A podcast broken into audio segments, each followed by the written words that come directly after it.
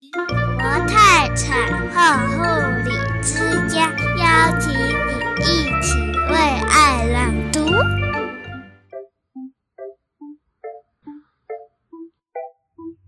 米蒂的奇幻之旅。小老鼠米蒂最喜爱的玩具是一颗大地球仪，而他最大的梦想就是要一个人去环游世界。他拿着飞机地球仪上比划着，穿过陆地，越过海洋。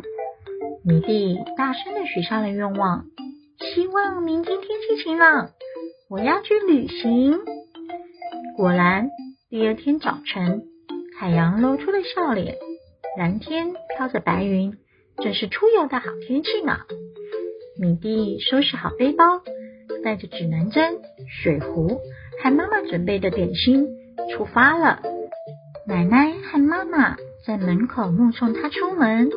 奶奶慈祥的叮咛着：“要注意安全呢。”妈妈也说：“祝你玩的开心哦。”米蒂向奶奶和妈妈挥手道别，正式踏上了他的旅程。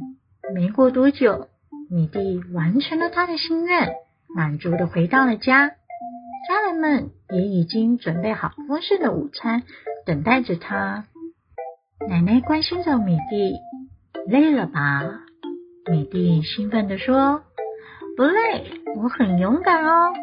我朝北边走呀走，遇到两只大怪兽在打架，一只头上长了一把超大的斧头，一只长了两只巨大的钳子，打得好激烈哦。我怕他们受伤，就把他们拉开了。”米蒂的哥哥啊，听了哈哈大笑，哈哈，你说的是？独角仙和锹形虫吧，他们是好朋友，他们最爱玩打架了。米蒂不理会哥哥的嘲笑，继续说着。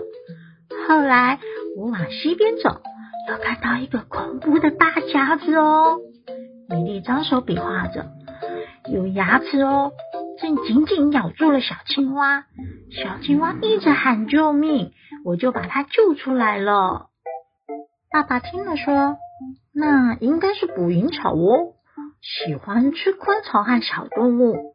你救了小青蛙，那捕蝇草就肚子饿了。”米蒂停了一会，继续说：“然后我往南走，遇到了一座大湖，很深哦，可是我不怕，一下子就游过了它。”鼠哥哥忍不住笑说。我们家这一带哪有湖呀？一定是野猪找食物挖的洞啊！前两天还下雨积水，就变成了水洼。米蒂不说话了。米蒂的妈妈是个很好的听众哦，她催促着米蒂继续说下去。继续说呀，你的旅行很精彩呢。接着我往东走。遇到了一座大山，我用力一跳，就跳过了它。米蒂的声音越来越小，脸色越来越沉了，口气中带着希望。我知道那个一定不是大山。鼠哥哥又抓到了说话的机会。可能是土拨鼠挖地道的时候形成的小土堆。米蒂泄气地说：“我不想说了。”原来我遇到的都只是一些小虫、小草、水洼和土堆，一点也不稀奇嘛。我好笨哦，也没有那么勇敢。奶奶摸摸米蒂的头，慈祥地说：“傻孩子啊，你已经够勇敢啦。奶奶在你这个年纪的时候啊，根本不敢一个人去旅行呢。”爸爸也附和着：“对呀，你也不笨。我以前也不知道什么是捕蝇草呢。”听见奶奶和爸爸鼓舞般的话语，米蒂又露出了微笑了。真的吗？那我还看到一张美丽的大网子哦，挂在树上。你们知道那是什么吗？小朋友，你们知道挂在树上的大网子是什么吗？下过雨以后啊，经过太阳的照射，还会发出闪亮亮的光芒哦。